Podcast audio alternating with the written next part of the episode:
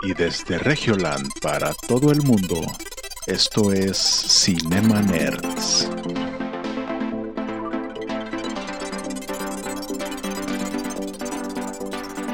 Bienvenidos a Cinema Nerds, el podcast en donde hablamos de películas, series y videojuegos.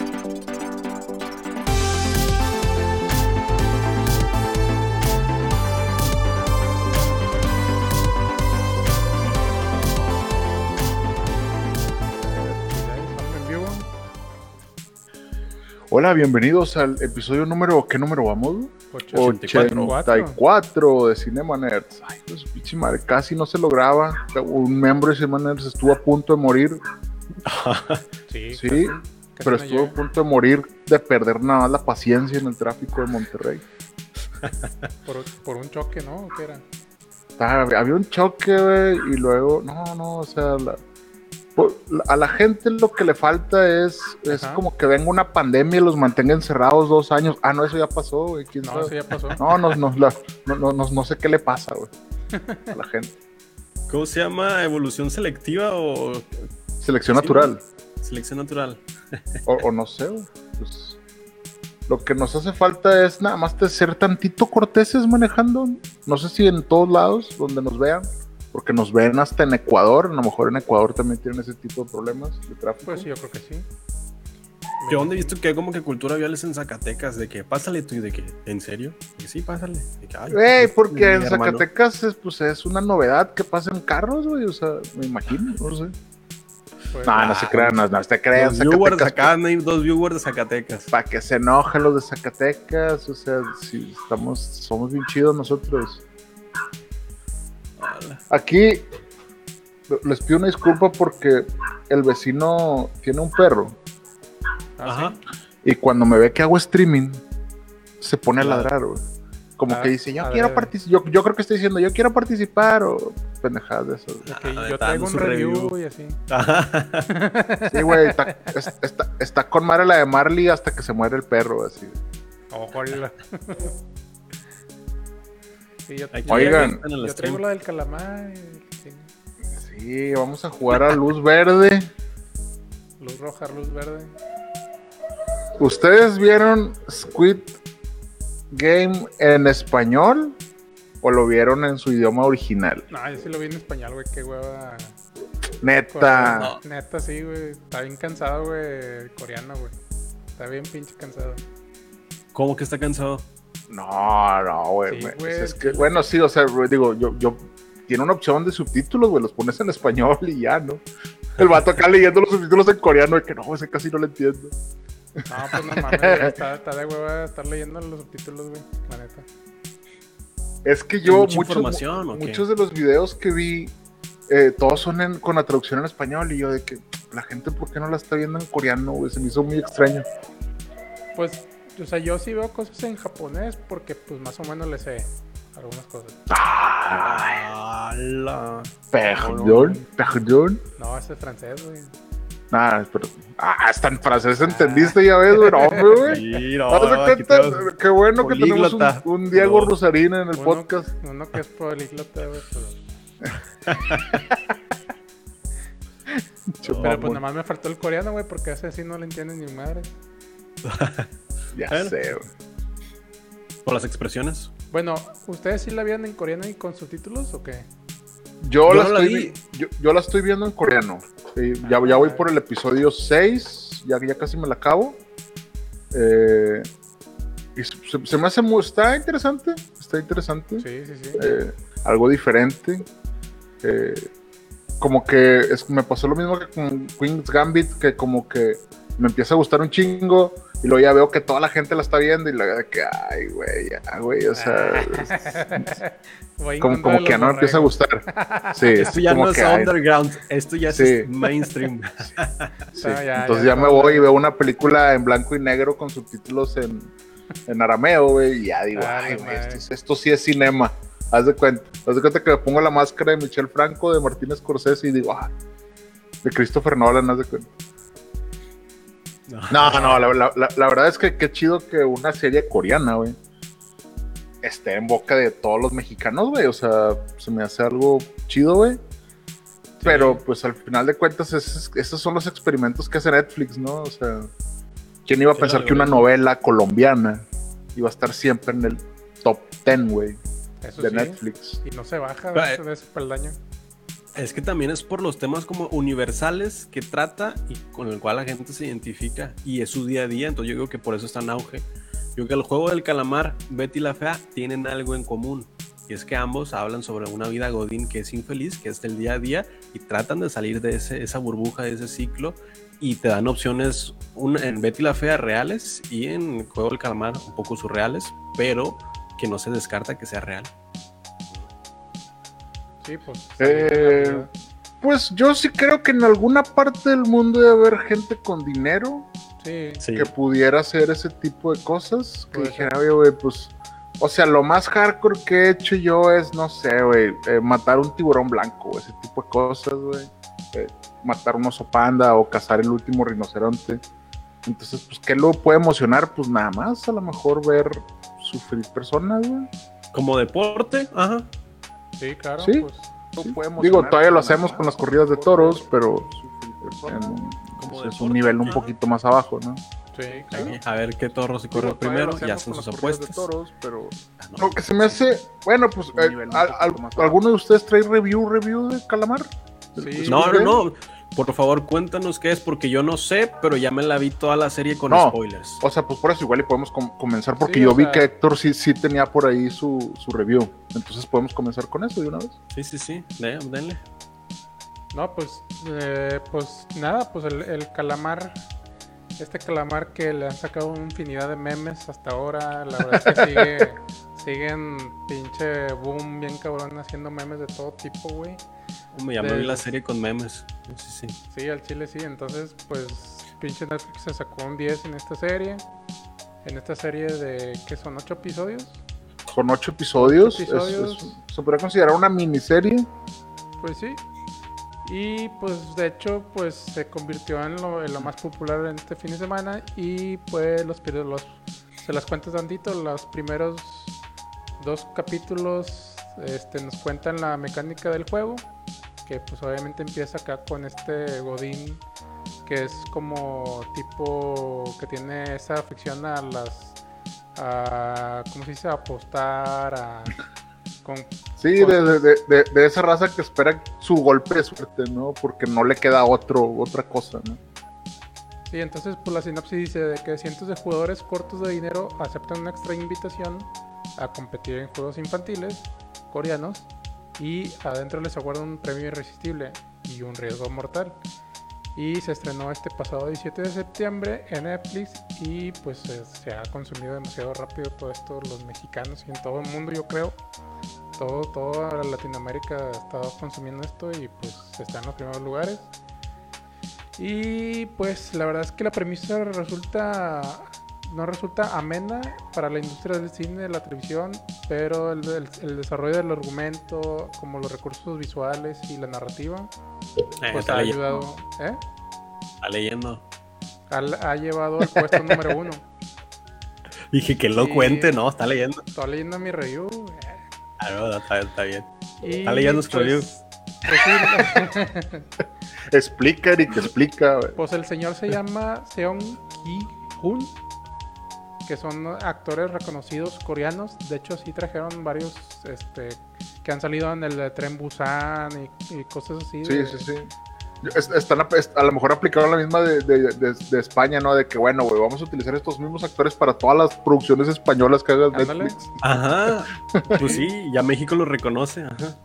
Entonces, pues este güey está hasta la, hasta la coronilla de deudas y pues se le, ofre- se le ofrece este, este sistema de juego de, eh, pues, para sacar adelante a su familia y a él y a todos los problemas que tiene. Entonces, pues nos topamos con temas de, con un tema ahí de, no- de la nostalgia de la niñez en cuanto a los juegos, nos- eh, en varias metáforas de hecho y varios símbolos, simbolismos. Entonces, este, yo no sé si quieran contar en cuanto a los colores. O sea, por ejemplo, se me hizo curioso el uso este del uniforme en verde y el, el color de los otros de los guardias eran color como rosa o algo así. Como rosa, obviamente, por Cinema O sea, como que vieron el podcast y dijeron, güey, ese color los overoles, a huevo. Entonces, eh, supuestamente es como el, eh, en, el, en la colorimetría es el color alterno a este color verde. Entonces, por eso hace este contraste bien cabrón en, esta serie y eso hace que resalte demasiado los protagonistas con los con los guardias también. Eh, el uso de este como de los símbolos de los triángulos cuadrados y eso pues sí data como de de, de símbolos de la niñez cuando aprendes de que, es un rombo que es un cuadrado y todo eso. Y pues aunque vaya varias raza dice que el play, que son de los de PlayStation que se lo están robando Así como que, ay, vamos a jugar con los de PlayStation. Pero pues no, ¿verdad? Entonces, este, pues nos, nos traen estos símbolos de hasta colores y todo esto. Está, bastante divertido en cuanto al proceso que hicieron. O sea, si ustedes ven el detrás de, escenas, usan bien poquitos elementos, puros este, green screens, blue screens. Y pues rehicieron ahí varios eh, eh, ¿cómo se? escenarios. ¿Y qué más? Eh, dice que el del juego de la luz roja y luz verde nos recuerda a un juego que se llama La Estatua. Obviamente sin las consecuencias fatales. No sé si ustedes jugaron este juego. sí, les tocó jugar. La estatua. El de la estatua, ¿no? Pues es que todos son como que versiones de otros juegos, pero pues me imagino que los coreanos disfrutan más su niñez que nosotros, güey. Ahorita ya es puro Nintendo, dijo AMLO. Sí, pues sí, digo, ah, yo todavía me recuerdo haber jugado el de el de los rombos con números, asaltando cada cada por, por, número algo así. ¿Cómo, ¿Cómo, se llama? Pero sí me acuerdo de haber jugado. La bebe leche, la bebe leche, güey. El bebe leche y todo eso. Digo, aquí nosotros le llamamos bebe leche, en otros lados le llaman el juego el avión, porque parece un avión. Sí. Eh, y al parecer en Corea pues lo juegan también diferente. Sí está, está interesante la premisa. Yo creo que todo México la empezó a ver porque obviamente la recomendamos en este, en este podcast hace como dos o tres episodios, entonces obviamente dijeron, güey, hay que ver esa serie, mira, ellos lo dijeron. Entonces, nomás para que vean lo que logramos, de nada Netflix. Y pues el, el, creador de este drama, que es Juan Dong-hyun, que, el, que él dirige, quiso vincular eh, estas memorias con una emoción más actual, que es el sentido de la competencia en sin fin que abruma a los adultos modernos en la actualidad, por lo que más de uno se sentirá identificado con el espíritu de la historia, aunque rechace sus excesos de violencia. Entonces pues vemos este como drama con suspenso y demás. Entonces una violencia eh, sin restricción y pues la verdad es que los sí te, entretiene cada, cada episodio que pasa. Sí, algo que hay que aplaudirle a los coreanos es que si te mantienen queriendo ver el siguiente episodio y el siguiente episodio. Yo platiqué con muchos conocidos y la mayoría me dijeron, me la chuté el, todo el sábado, o me la chuté todo el domingo. O, sea, es así como que, pues sí, güey, quieres, eh, quieres, quieres. Es bien raro, güey, que ahora pasemos ocho horas frente a la tele, güey cuando se supone que eso ya no existía, güey. O sea, es como que no, la tele te idiotiza y ahora pasamos ocho horas viendo. O sea, está, está bien, está bien hardcore, güey. Pero pues eso quiere decir que pues está, es, es entretenimiento puro, ¿no? Al parecer Eric está, vamos, eh, al parecer Eric está batallando con algo y... Sí, como que se le atoró el calzón. Eh. Sí, ya, ya está. Yo, yo, creo que ha sido atacado por algo abajo de su escritorio que lo quiere llevar a una dimensión que no es la nuestra. Y Eric está luchando. Ah, ya, ya, ya. Listo, ya, ustedes continúen. Qué bueno, güey, qué bueno. He visto muchos eh, episodios de esos de Missing 411 en el que las personas simplemente desaparecen y ya. Y yo, yo tengo varias teorías en cuanto a esta serie, pero no sé si quieres escucharlas, Juana. Eh, nada más, ¿hay teorías sin spoilers? Eh, no, sí tiene spoilers. pues es que es, es que yo creo que deberíamos esperarnos una semana. O, si tienes alguna sin spoilers. Ay, pues. No, todo sí, no, sí tiene. Es que vas en el 6, ¿verdad? Sí, no, más que todo para la, los, la- los miles de personas que pudieran escuchar este podcast. No, Eh, es que- sí, sí. No, es que tiene que ver con el final, entonces, pues no. No, Es no. que Tiene que yo ver- vi, un- yo vi un, un spoiler mucho más hardcore que, que cualquier spoiler de todo, güey. Y era una nota que decía, el director dice que irá para la segunda temporada. Y yo de que, ¿qué? Ah, ¿Hay claro, segunda temporada? Claro, güey, pues es Así una miniserie. ¿Qué pensabas? ¿Que Güey, dejar Sí, sí. incompleto? Pues No, no, o sea, pues hay, hay como Queen's Gambit que se niegan a hacer una segunda temporada que dijeron, pues esto es lo que hay, ¿no? no, yo ¿Qué? creo, ¿Por qué yo una creo que segunda sí no? se presta a que haya una segunda temporada. Sí, pues sí, es que mira, te voy a decir por qué creo que es una serie que funciona. Porque al final del día es un reality, güey. Sí, O sea, es un reality como el de Chavana. sí. Obviamente, O como Guerreros 2020. sí, o sea, es, es- es el hexatlón, es, un, es el hexatlón con esteroides, güey, o sea. Entonces, pero pues, que-. Sí, güey, o sea, obviamente. Entonces el morbo, hay personajes entrañables, güey. Hay diversidad de personajes que se me hizo algo bien raro, güey. O sea, porque hay un, hay, Sí. hay- está un, uno que se llama Lee, el y es Ali, como que, güey, o sea, ¿qué, qué pedo? Él no es coreano, o sea, Claro. Está chido eso de que tengan así diversidad. está interesante, es una serie interesante y es morbo, güey. Claro, tú quieres Es ver el morbo, sí. porque es un juego y es como que quiero ver de que este juego ya, ya me lo sé, ah, los mataron así. Eh, quiero ver cómo los van a matar en el siguiente juego. Sí, o Y qué- eso, ¿Qué va a pasar con el juego, no? sí, y eso es lo que ha hecho nuestra sociedad lo que es. Es mañana quién vamos a crucificar y mañana de qué va a tratar. Entonces, esta es la crítica que hace Squid Game al capitalismo y de nada te creas, güey. No, no sé si está haciendo esa crítica, nomás estoy mamando. Pero ya sé por qué nos gusta, güey. O sea, es como que, güey, ¿ya viste esta donde matan personas por dinero? Y lo, ok, güey, eso ya lo vi en, en muchos tipos de cosas, güey, en muchos lugares, o sea. Sí, La claro, pero obviamente que no los matan, ¿verdad? Pero ¿Qué? Sí, sí, sí. Sí, Y- no, ah, Eric, eh, spoiler alert, es una serie, Eric, no es un documental, o sea, Sí, no se serie, murieron las personas reales, realmente. Ah, ya, ya. ya. Es que en la serie, no, no, ven, continúe. Oye, Sí. y Si quieres ver un, un- un lugar donde mataron mucha gente asiática y todo, hay un documental que se llama El arte de matar. Es Ah, sí. brutal, Está, brutal. sí está brutal. Pero no, no, este está más hardcore que el Squid Game. Oye, ¿Pero yo, qué calificación le pones, Héctor? eh, yo le doy una calificación de 8.5. La verdad es que es una muy buena serie. La verdad es que Netflix le apostó bastante a esto y yo creo que se está haciendo esta tendencia de estas series que salen de repente y son este o sea digamos que hacen hincapié en muchas personas o sea y, y permanece ahí durante un buen rato como como pasó con la casa de papel. Entonces yo me imagino que es como una casa de papel ahora en este nuevo eh, ciclo en este nuevo año.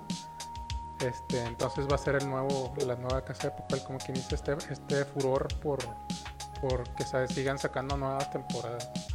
Pues cada año sacan una serie así de importante, ¿no? El año pas antepasado fue Dark. Sí. Entonces ya mucha raza, güey. De hecho, ahorita tú métete al marketplace de Facebook, güey, y hay gente vendiéndote la máscara del, del jefe, güey, las camisas, güey, en coreano. Y ya hay, o sea, hay un chorro de mercancía ya, este, pues para que la vayas a comprar ya, o sea, de que te hagas mega fan de esta serie. Sí, güey. Aparte también tiene su discurso, güey. O sea, digo, al menos yo no conozco mucho la cultura coreana, güey, pero ese tema de firmar, de que tú firmas para perder tus derechos humanos, güey. O sea, ya cuando estás completamente endeudado, güey. Y es como que, güey, puedo venir mañana y te quito un riñón para que me pagues. Y es como que, y es como que legal. Pues sí me quedé así como que, ajá, Sí, está qué, pedo, güey. O sea, aquí sí te cortan las, sí te, te tablean, ¿no? Te, te rompen las piernas, va, pero pues hasta ahí, ¿no? Pues es la cosa del tema de qué harías por, o sea, por tanto dinero, ¿no? O sea, que tú qué harías, ¿qué, qué, qué venderías de ti o no sé, güey? Imaginemos que seamos invitados a este juego. ¿Ustedes irían? Depende No, del dinero. Depende O sea, se, premio. se- se supone que ahí son como, no sé, güey, o sea, son, estamos hablando de millones de dólares, o sea, Sí, eran en coreano, Ah. ¿no? En moneda coreana. sí, en wones, en wones. es- es ¿Qué probabilidades hay de sobrevivir? Pues la, el detalle es que las probabilidades te las haces tú. O sea, finalmente es un, si, si les, si les gustó Squid Game, vean Battle Royale y es un, es exactamente lo mismo, o sea, es competir. Pero, o sea, Ah, que por hay cierto. un ganador solamente. Que por cierto, de hecho aquí hicimos un review de una serie que es muy igual, que se llama Alice in Borderlands. ah, en Borderlands, sí. Alice in Borderlands, no sé si se acuerdan, no sé si la vieron. eh, tiene un, hay un parecido de juegos de muerte y los ganadores ahí van pasando de niveles. ¿Sí se acuerdan? No sé. Sí, sí, me la- acuerdo. La, recomendaste. Sí, entonces, este, Ah. pues es, es parecido, digo, es como que no, no tan igual, pero le da un cierto aire. Sí, aparte, güey, está interesante el tema de las reglas, que es Ajá. como que entras a un juego, pero si todos ya no quieren jugar, ya no juegan. O sea, es- es- está democratizado el, de, el matar, güey. Está Sí. también, está raro ese pedo. Sí, está O sea, como raro. te digo, a los coreanos les gusta mucho jugar como que con con esas capitas de ética, güey. Entonces está, está, se me hizo interesante. Está chido. Te lo recomiendo, Eric, pero, pero, A mí me, me dijeron, no te la recomiendo por- porque sé que no te gusta este tipo de series. sí, pues, simplemente, pues hay, pues sí, hay, hay matanza. seres humanos matando a otros seres humanos, no sé dónde has visto eso, pero ahorita está pasando en Siria. Los talibanes acaban de colgar a otras personas. Ah, la madre, sí, cierto. Pero ¿va, La- va con el tema la- de, de un concepto o es una buena Sí. historia? Eh, o sea, es, es una buena historia porque te hace a veces empatizar con las personas que están mucho más abajo del- en la cadena, en la esta pirámide de Maslow. Ajá. Hay gente que está, nosotros podemos decir que estamos a lo mejor abajo en mediecito, pero hay gente, por ejemplo, como los migrantes, güey, que es, esos Oh, todavía sí. están mucho más abajo porque ni siquiera tienen patria, güey. Es ese tipo. Entonces, hay veces que empatizar con eso, cuando, te, cuando una serie te hace empatizar con ese pedo, dices, ay, güey, o sea, te hace sentirte bien, pero Ajá. también te hace sentirte mal, ¿no? Sí, Entonces, sí, sí, sí, por eso es un, es un buen concepto, pero al final del día es como que vamos a hacer un, un guion que no tenga mucho sentido, pero vamos a, vamos a tener el factor de sorpresa con cada juego. Entonces, sí, sí está interesante. güey. Pero sí, te digo, no deja de ser un reality, güey, no deja de ser un Acapulco Short con, con, una, con una temática de muerte. ¿no? Sí, ahí está como mi- mi- creo que la piedra angular es que es el morbo, a lo que Sí. estoy viendo. Sí, sí, sí, es, Ah. es, es, es- es mero morbo. Pero te, te apuesto que si ves el primer episodio, vas a querer saber qué, qué pasa. güey. Oye, yo vi el primer episodio y dije, "Sí, pues necesito saber quién va a ganar. O sea, es, Sí, de claro. huevo, güey. Sí, claro. Sí, pues puedo ver el primer capítulo y ahí, ahí, ahí decido si la continúo todo o si la dejo. ok. Sí, sobre todo porque estoy seguro que has visto cosas peores en anime. Ay, sí. Sí, yo creo Si que viste sí. Attack on Titan, viste peor- cosas peores. Bueno. No, entonces sí la voy a ver. O sea, voy a ver el primer capítulo y ahí, ahí checo qué onda. Y... Bueno. Bueno, pues. ¿Qué más? Ah, no, Pues hasta aquí Squid Game. Gracias Yo por vernos, na- olviden suscribirse. Nah, no es Yo cierto. traía nada más, así noticias rápidas, se presentaron las primeras imágenes de The Last of Us. Ay, mi nota. No sé si ya vieron. Ah, va, perdón, Eric, adelante. Se, present- bueno, se presentaron las primeras imágenes de Last of Us. Es lo que trae. Listo. Está leyendo.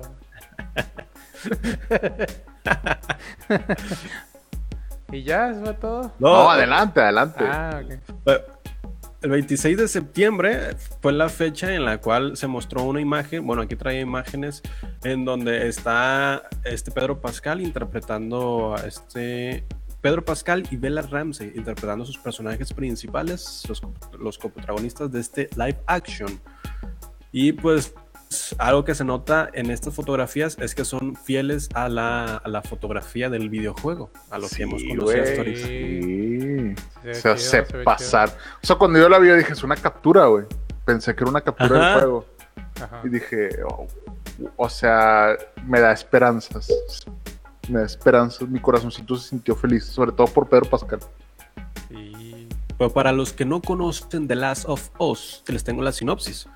Se trata de la historia que sigue el videojuego y que seguramente tendrá la serie, que es la crónica de una niña de 14 años que se une a un contrabandista en la búsqueda de una cura. Ambos atraviesan los retos de un mundo posapocalíptico en la búsqueda de terminar con una pandemia mortal. ¿Les suena parecido este tema?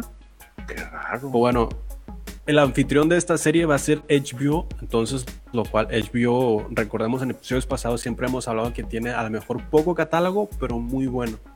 Y pues esta serie no va a ser la excepción. Esta serie se tiene programada para el 2022, es para las, la fecha emblemática del 26 de septiembre, que es cuando se estrenó el videojuego. Bueno, se plantea o se- por los fans se estima que el 26 de septiembre se va a lanzar este juego. Y pues las imágenes en live action muestran a detalle que le prestan atención a los detalles. Entonces muy probablemente tengamos una fiel adaptación al videojuego. eh. Sí. Y pues ya esa es mi, mi nota. Ah, bueno, eh, es- se ordenaron la creación de 10 episodios por el momento, pero pues es- apunta, o sea, por quienes, por quienes están dirigidos, que creo que es un director, son dos directores importantes de series de televisión y uno de videojuegos, pero no tengo los nombres. Por ahorita si me acuerdo se los digo, pero hasta ahí mi nota. No sé, Jonás. Sí, no, estuvo perfecta tu nota, Eric. Dijo más de lo que yo iba a decir, porque yo nada más me iba a emocionar como una colegiala al ver a Joel y a Ellie Ah, en sus personajes. Yo- Sobre todo porque voy por la mitad del juego, güey. O sea, yo nunca lo jugué y ahora lo estoy jugando. Ay, Ay, le quiero Y, y amo a Gustavo Santolaya mucho más que antes, güey. Es- es- es- el soundtrack es la mamada, güey. sí, está chido, la verdad. Está muy chingón. Esperemos que tenga este mismo mood la serie. Y esperemos que no la vayan a cagar porque la llevan muy, muy bien. Hasta ahorita van muy bien. Oh, ya sé quién es. Uno de ellos es, estuvo involucrado en el, en el proyecto de Game of Thrones. Entonces ahí está. O sea, la, la calidad y la, La calidad. expectativa. Aquí sí, o sea. Ajá. Perdón, perdón. No, que aquí en el, en el stream están diciendo que piensan que va a ser un fracaso. No, o sea, a- o pinta mucho a que los primeros capítulos o la primera temporada va a ser muy buena. Yo ya que sí, le vaya tan bueno. bien que desarrollen una tercera, cuarta, quinta temporada, ahí sí ya le, le pensaría. Pero yo creo que la primera y segunda pintan a que pueden ser muy buenas, porque incluso se prevé que pueda tener hasta dos temporadas. Y ahorita ya se habilitaron este, la producción a 10 capítulos, la primera temporada, y se estima una segunda temporada. Entonces pinta que tienen las ideas bien claros, al menos hasta una segunda temporada. Sí. Es que es válido decir que a lo mejor pudiera estar. Porque finalmente es un juego de zombies. güey. O sea. Y, pero la historia es muy, muy buena. Sí. Entonces, la primera, me acuerdo mucho de la primera temporada de Walking Dead. Yo estaba así de que, güey, Frank Darabont se pasó de lanza. este, y luego ya, obviamente, si empiezan a rascarle demasiado, pues es como que, güey, ya, por favor, termínala. O sea, ya, ya. O sea, pero no creo que pase con esto, sobre todo porque es de HBO. Y HBO siempre le da el tema de que, a ver, güey, vamos a probar tantas cosas. Vamos a probarlas, a dárselas tantito a, a cierto público y luego lo van moldeando, ¿no? Y aparte de que el creador de The Last of Us también está involucrado, entonces, Ándale, No. ese era el otro. o sea, pues, pues no creo que vayan a decir así como que, eh, no, bueno, tú no. Aunque bueno, con George, George R. Martin sí le hicieron así, así como que, yo sé que usted escribió los libros, pero no le vamos a hacer caso. Bueno, es su, es su en- en culpa esta que esta serie no tenga un final, así se cuenta que le dijeron, es su culpa que no, esté, que no existe un final, entonces voy a hacer lo que yo quiera con mi final. Cállese, siéntese. Le doy- Cállese. Sí, o sea, yo me lo imagino así como que, bueno, ya denme mis millones y me voy a mi casa. Pero sí, bueno, pues obviamente va a llegar hasta 2022, entonces pues, pues bueno, es, para mí está bien. Con una imagen me conformo, un tráiler ya es vanidad. Sí, trae un trailercillo. ¿Traemos más notas? Sí. Yo notas, da- no, denle, denle, denle. Yo traigo el mítico Tudum de Netflix. Ah, es que el fin de semana estuvo el Tudum. El Tudum. Pero dinos qué es el Tudum, porque la gente Pues, no sabe qué es un ¿acaso Tudum. Netflix tiene su propia Comic Con? Bueno, ¿Qué? es- eso al menos es lo que nos dio a entender esta noticia, pues que el pasado 25 de septiembre la compañía de streaming eh, iba a tener un evento global en donde va- iba a presentar aproximadamente 100 títulos entre películas y series que llegarán en los próximos meses al catálogo de su servicio. Y por ejemplo, podemos ver el nuevo tráiler de la temporada 4 de Cobra Kai, con fecha de estreno confirmada. Y pues nos, nos revelan que el 31 de diciembre del 2021 va a estar ya disponible.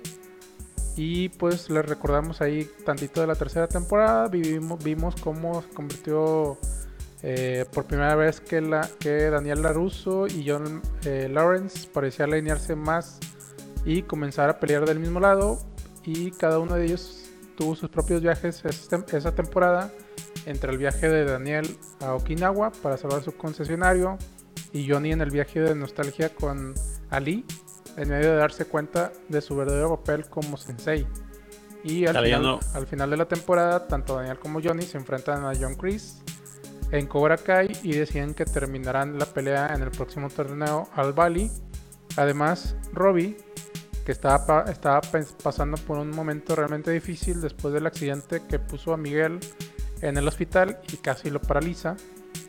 Robbie tu- estuvo principalmente a la defensiva, tomando el intento de Daniel y Johnny y de ayudarlo como, como ataques personales y traiciones. Al final de temporada terminó al cuidado de John Chris, quien lo ha, lo ha tomado bajo su protección y para construir su equipo Cobra Kai. Entonces ahí nos dejan en esta narrativa nueva Mm. que se va a poner buena en esta cuarta temporada. Dale, ándale Netflix. Qué bueno que hiciste tu propia Comic Con y qué bueno que sí presentaste un chingo de cosas. Y Es que todo apunta a que van a crear sus propios Comic Con y van a dejar Sí, de dar es los que la neta, güey, a- a- a- a- ya está funcionando el DC Fandom, güey. Entonces, pues, pues sí, güey, ¿por qué no? Pues sí, va a diluir a toda la audiencia que antes tenían los Oscars o premiaciones importantes y van a hacer sus propias premiaciones. La audiencia se va a diluir. Pues va a ser un ataque indirecto, directo. También, eh, también confirmaron la cuarta temporada de Sex Education. Y también lanzaron el nuevo tráiler de la temporada 4 de Stranger Things. Ahí que también se va a poner bueno. Este, ¡Ay, Hopper está vivo! sí, creo, que sí. eh. También presentaron el live action Cowboy Bebop. Es el que tú dijiste, Eric. Ah, sí, güey. sí, sí, sí, sí, sí. Chido. Se ve muy bien adaptado. Al anime se ve muy bien adaptado. Sí. Y una película de Dwayne Johnson, Gal Gadot y Ryan Reynolds que se llama Alerta Roja. Que Ah, es ese la es- película es- más, más costosa en producir. ¿no? Sí, sí, sí. Bueno, Sí, pues es- yo creo que se lo gastaron todo en actores, güey. Sí, Gal ya Gadot, sé. Dwayne Johnson y-. Ryan Reynolds. Sí. Entonces, pues Netflix le está apostando a esta película y dieron un avance de las escenas de combate que pro- protagonizada por Gal Gadot. Y Sí, pues chido, sí. la neta sí se ve chido. Eh, sale La Roca, Ryan Ah, no, yo estoy hablando de Gal Gadot. Yo la- Ah, el tráiler ni lo vi. Ah, sí, no, no te creas. No, sí, el tráiler se ve con madre. Entonces, pues están esperando que sea el próximo récord de reproducciones. Y pues hasta, yo creo que hasta el 2022 igual, que salga. Uh, Y pues se ve, se ve bien, este, se ve chida esta, esta película, a ver qué tal le sale. Sí, güey. De hecho, también vi que presentaron eh, las primeras escenas de, de Sandman, güey. Ah, de Sandman también. De- sí, de, de- Esa de tú la la serie esta ¿no? de- Se nota. Sí. O sea, yo, yo me acuerdo que tú hiciste un review de lo que. Bueno, no es cierto. Me acuerdo que dijiste ah, que habías hablado de The Sandman Ah, sí. anteriormente. Y ahora ya presentaron ahora sí a, Morfe- a Morfeo, ya, ahora sí ya presentaron todo este mundo de Neil Gaiman. Y ya me emocionó un chingo, güey. Se ve bien Sí, chingona. se güey. ve. Se ve bien chingona. Se ve que Netflix está gastando mucho dinero en mantenernos viendo ocho horas diarias su programación. Entonces, muy bien. A la chingada que se está acabando el mundo. Gracias, Netflix. No, pues si quieren mantener el, el más, o sea, que se una más gente y, y que los que están se queden, ¿no? Sí. Están, yo creo que haciendo la estrategia de HBO, que es como que limitar los recursos para invertirlos en series que parecen pesos pesados para retener a la audiencia y Claro. que te exijan segunda temporada o, o secuela. Entonces, como que por eso también quitó varias licencias a otras series como Ten of the Fucking World, que iba Mm. a una segunda temporada y al final la canceló y lo concentró, yo creo, sus recursos en otro tipo de serie, otro tipo de películas para financiar acá el punto, el, el- la vaca gorda. Sí, sí, sí. La Sí, neta me pues. gustó el, me gustó el To Doom, me gustó. Sí, a mí también me gustó. Sí, trae buenas interesante. Y de hecho, para eh, continuando, nada más así bien rápido, hoy, si usted está oyendo este podcast en esta semana, usted ya puede ir a Netflix y puede ver Britney versus Spears, Neta, que es, que es- Ah. se estrenó el día de hoy. ok. El día de hoy 28, hoy es 28. Hoy sí, ¿verdad? 28, Ya- sí. ya- Sí, sí, sí, sí, día sí. vivo. Entonces hoy presentaron este documental que trata, pues por ahí de, de la, de la pelea que tiene con su papá por su custodia. Del maltrato Y del papá. sí, exactamente. De hecho, Netflix dijo que en un comunicado que el documental tenía por ahí entrevistas exclusivas, testimonios de gente muy cercana a Britney Spears. Órale. Y de hecho la sinopsis dice, cuenta la explosiva historia de la vida de Britney y su búsqueda pública y privada de libertad. Con un trabajo de investigación de años, entrevistas exclusivas y Sí. nuevos documentos, este largometraje de Netflix pinta un retrato completo de la trayectoria de la estrella pop, desde la vecina Ah, la hasta una mujer atrapada por la fama. Y, se- y la familia dice que esto lo redactaron pésimamente, Milenio. Se pasaron de lanza. Dice, muestra la vida de Britney Spears sin utilizar las imágenes traumáticas que la han definido previamente. O sea, este documental no cuenta aquella vez que Britney Spears se rapó y que se volvió loca y que Ah, perdió ya. la custodia de sus hijos. Sí. Esto no. Esto muestra lo que la, cómo la ha afectado el tema de que su papá pues la tuvo, la ha tenido durante todos estos años prácticamente ahí en su casa. güey. Sí, no, qué hueva. Entonces, chismecito, ahorita pueden ir a ver qué está pasando con Britney Spears en Netflix, acabando, acabando de ver este en vivo o acabando de escuchar este podcast. Sí. Ya podrías estar ahí en lugar de viendo el calamar y gente muerta, viendo cómo Britney Spears la tiene en presa y no puede salir. Free Britney. La Free No, ya, al, al al- si, han, si han visto las noticias, al parecer por ella se libró medio, se libró de eso la custodia.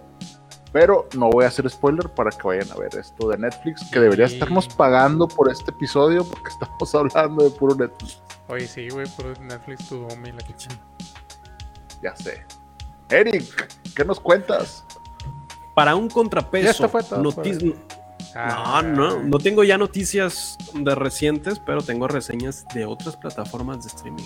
A ver, A ver. ándale para empezar con los reviews. Ahora favoreciendo más por el lado de Disney Plus para hacer contrapeso. Esta semana pasada me vi dos películas y voy a hacer dos reviews sencillitas y rápidas. La primera, recuerdan que en episodios pasados había hablado sobre Star Wars Visions que se encontraba en Disney Plus ya disponible actualmente, en el cual se iban a mostrar más de ocho cortometrajes, creo que son, aquí tengo el dato, son más de ocho cortometrajes y siete estudios involucrados. Sí. Son nueve episodios y siete estudios involucrados los que se encargaron de desarrollar Star Wars Visions. Es una. es- es- todo está ambientado en el mundo de- de- del anime, pero con distintos estilos, distintos estudios. Cada estudio tiene su marca muy bien este, caracterizada. Lo importante aquí es cómo cuentan la historia. Cuentan una historia sencilla de no más de 20 minutos que a la vez le dan mucha profundidad. Haz de cuenta que estoy casi seguro que le dieron como que una palabra o un concepto en donde tienen que utilizar este, la fuerza, los Jedi y Ajá. cómo este concepto se relaciona en el entorno. Y ya, se avientan una historia de un padre o de un hijo, se avientan una historia de un refugiado, se avientan una historia de un samurái. Lo interesante aquí es que se fue Jonás, pero seguirá hablando Dale, para disimular que no se ha ido. Lo interesante de esto es que los nueve episodios tienen distintas técnicas de animación y Ajá. dentro de esas técnicas de animación pues cuentan historias muy buenas, la verdad. Mis favoritas, aquí tengo una, una lista de cuáles fueron mis favoritos. Por si nada más quieres saltarte, tiene una duración de 20 minutos y son nueve episodios. Si nada más quieres saltarte las recomendaciones que, que te mostró Eric Waffle en el episodio de Cinema Nerds, Aquí te digo cuáles son los episodios favoritos, pero desde entrada te digo que tienen un sello de calidad desde el capítulo 1 hasta el capítulo 9. Para mí tienen arriba de un 8 de 8 hacia arriba de calificación por la técnica de animación, por la historia, por las distintas técnicas que utilizan para contar la historia. Por ejemplo, para iniciar, inician con El Duelo. Es un corto muy, muy recomendado que tiene una una animación como los samuráis de los años 1800, 1900, que era con, con tinta china. Bueno, tiene una muy buena animación y está narrado de distintas formas que los otros ocho cortometrajes. Entonces, si, estás por ver Star Wars Vision y te quieres evitar la pena de ver a lo mejor nueve cortometrajes que no sabes de qué tratan, yo te recomendaría el cortometraje número uno, que es El Duelo, que es un desconocido errante con un pasado misterioso defiende a un pueblo de unos bandidos poderosos. ¿Qué, ¿Qué características tienen estos episodios? Que todos tienen plot twist, que todos tienen una historia de fondo, que no te van a contar el desarrollo del personaje, de por qué es como es, pero sí te van a contar el presente, la actualidad y cómo eh, no, no, es necesario que te cuenten su pasado para tú entender al personaje. también es una forma creativa de, de tú como espectador este, adentrarte en el mundo y el ejemplo de esto es el capítulo número 2, que también lo recomiendo, que se llama Rapsodia de Tatooine. Una banda con grandes sueños debe salvar a los suyos de Java, el Hood y Boba Fett. Sí, ahí está. este episodio literal es como que no necesito contarte la historia del protagonista porque aunque suena que es una historia interesante e importante, lo importante es el presente y el presente es que tenemos una banda que la va a romper y va a ser reconocida a nivel de la galaxia. Entonces, la mayoría del cortometraje tiene música de rock este, que te mantiene atento y te mantiene feliz con la música. Y es así como cuentan la historia con medio por medio de la música. Entonces, te recomiendo El Duelo, La Rapsodia de Tatooine. Y por último, te recomiendo el de, si eres furro, te recomiendo Loop y 8. Una familia se divide cuando el imperio invade su planeta. Esto ya va más en temas familiares y cómo aquí meten temas políticos. La República invade planetas para quitar los recursos por medio de, de, protección política que ellos ofrecen. Entonces los planetas empiezan a dar sus recursos y ellos empiezan a ser esclavos para poder proveer a la, este, ¿cómo se llama? Es la República, ¿verdad? La República, es, sus recursos para tener protección y ahí empiezan temas políticos de si es necesario que la república esté en el planeta o si hay que hacer un boicot y hay que hacer una trampa. E incluso familias este, que están en el núcleo de, liderazgo de ese planeta empiezan a tener problemas entre ellos. En total es, es una muy buena historia de desarrollo. Algunos son algo lentos pero lo que siempre va a destacar de estos nuevos cortos es que tiene una excelente animación en cuestiones de diseño historia soundtrack y todos los efectos visuales. Entonces te recomiendo el, episodio 1, el duelo, el episodio 2, la rapsodia de Tatooine y el episodio 8, Loop y 8. Son los episodios que te recomiendo ver sí o sí porque es un deleite narrativo visual y de todas las formas. Star Wars Visions, súper recomendadísima en Disney Plus. Muy bien. Eh, qué bueno que ya no hablamos de Netflix y qué bueno que hablaste un buen tiempo mientras yo me desconecté como siete veces. Sí, güey, yo sé, güey, qué pedo. Es que hablamos, ¿Qué más digo? ¿Qué más digo? Perdón, es que se me está yendo un poquillo el internet. Eh, está bien. Pues, sí, o sea, sí, perdón. Sí mencionamos De hecho, y de hecho mi review es de Netflix. Ah. ah sí mencionamos esos, este, habían mencionado eso los de Vision, la verdad es que sí se veía muy chido la, animación, la neta.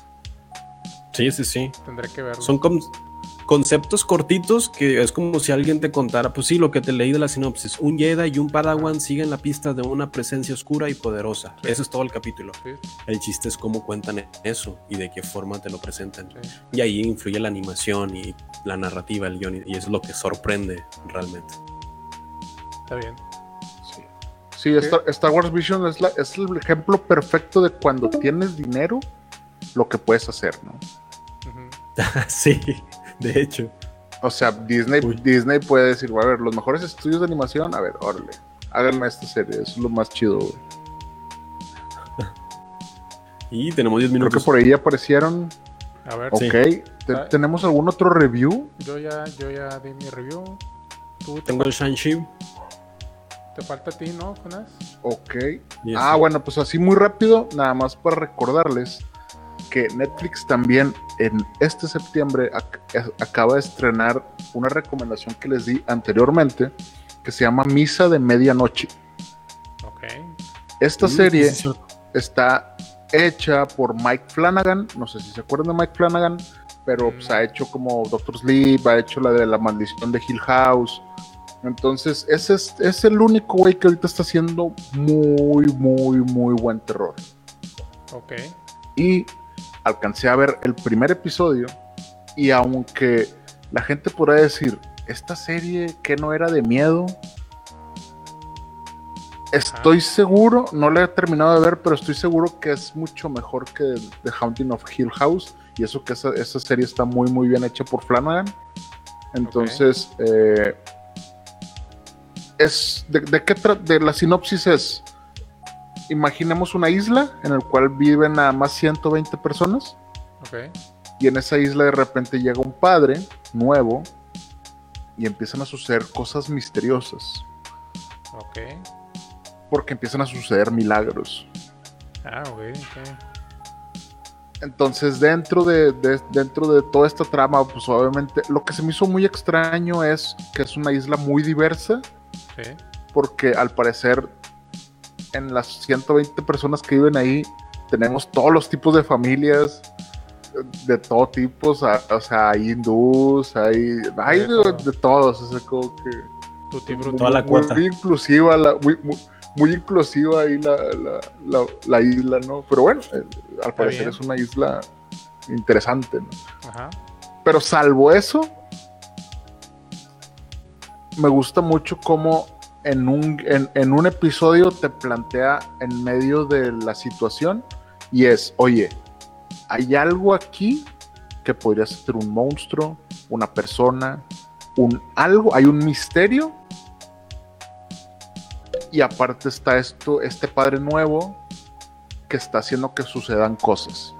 Órale. Entonces, haz- me sentí como la primera vez que vi Lost, cuando ves que llegan a la isla y que está un monstruo, haz de cuenta exactamente el mismo sentimiento. Entonces, si quieren ver algo de terror, aunque, sea, aunque no sea un terror muy convencional, porque Ok. está lleno de conversaciones y ese tipo de cosas, pero para mí, para mí, Ari Aster y este señor Mike Flanagan son los están haciendo bien las cosas en el terror, entonces se las recomiendo. Es una miniserie de siete capítulos Ok. y ahí se las dejo. Ahí se las dejo. Ah, ok, interesante. Para que la vean, Misa, Misa de Medianoche está en Netflix. Netflix, por favor, patrocínanos porque ya hablamos mucho de ti. Sí, el chile sí. Pero Sí, porque sí. la neta está haciendo, está, está haciendo cosas bonitas, la verdad, la verdad. O sea, está invirtiéndole porque pues ya le llegó la competencia, ¿no? Entonces, Sí. me gusta, me gusta. Se llegaron por todos lados.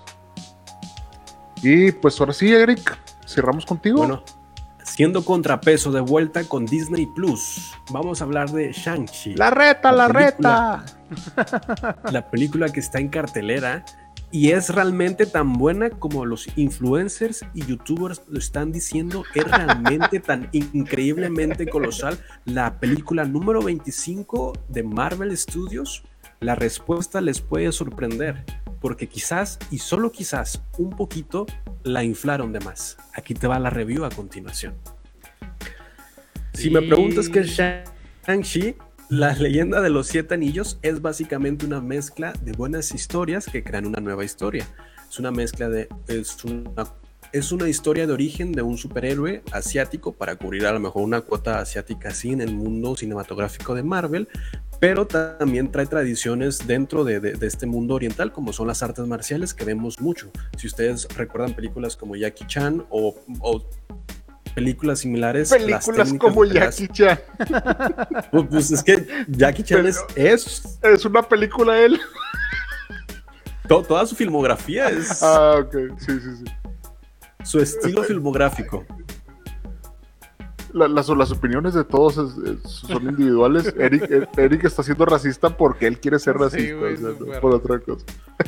Bueno, tratando de No solucionar esto, Jackie Chan tiene un estilo propio de karate que muestra que es, es, in- es influencia oriental, pero que es muy destacado en Hollywood por, por cómo él pelea en sus películas. Sí. Estas mismas técnicas y similares se ven mucho en Shang-Chi, en el cual pues, las peleas son más acrobáticas, son más como, como cuando son como circos que son como que muy llamativas. No sé cómo describirlas. ¿Acrobáticas? Sí, son de manera Ok. acrobáticas, como muy espectaculares, Está que hasta espectacular. parecen irreales. Ajá. Entonces, bueno, ya cubriendo, cubriendo esta parte de esta historia de origen de Shang-Chi, es realmente como si mezclaras Dragon Ball, Dragon Ball, la inicial, en donde pues monta un dragón al, inicio, al final de, de la serie. Y también, pues vemos, incluso vemos referencias al Jameha de, de Goku.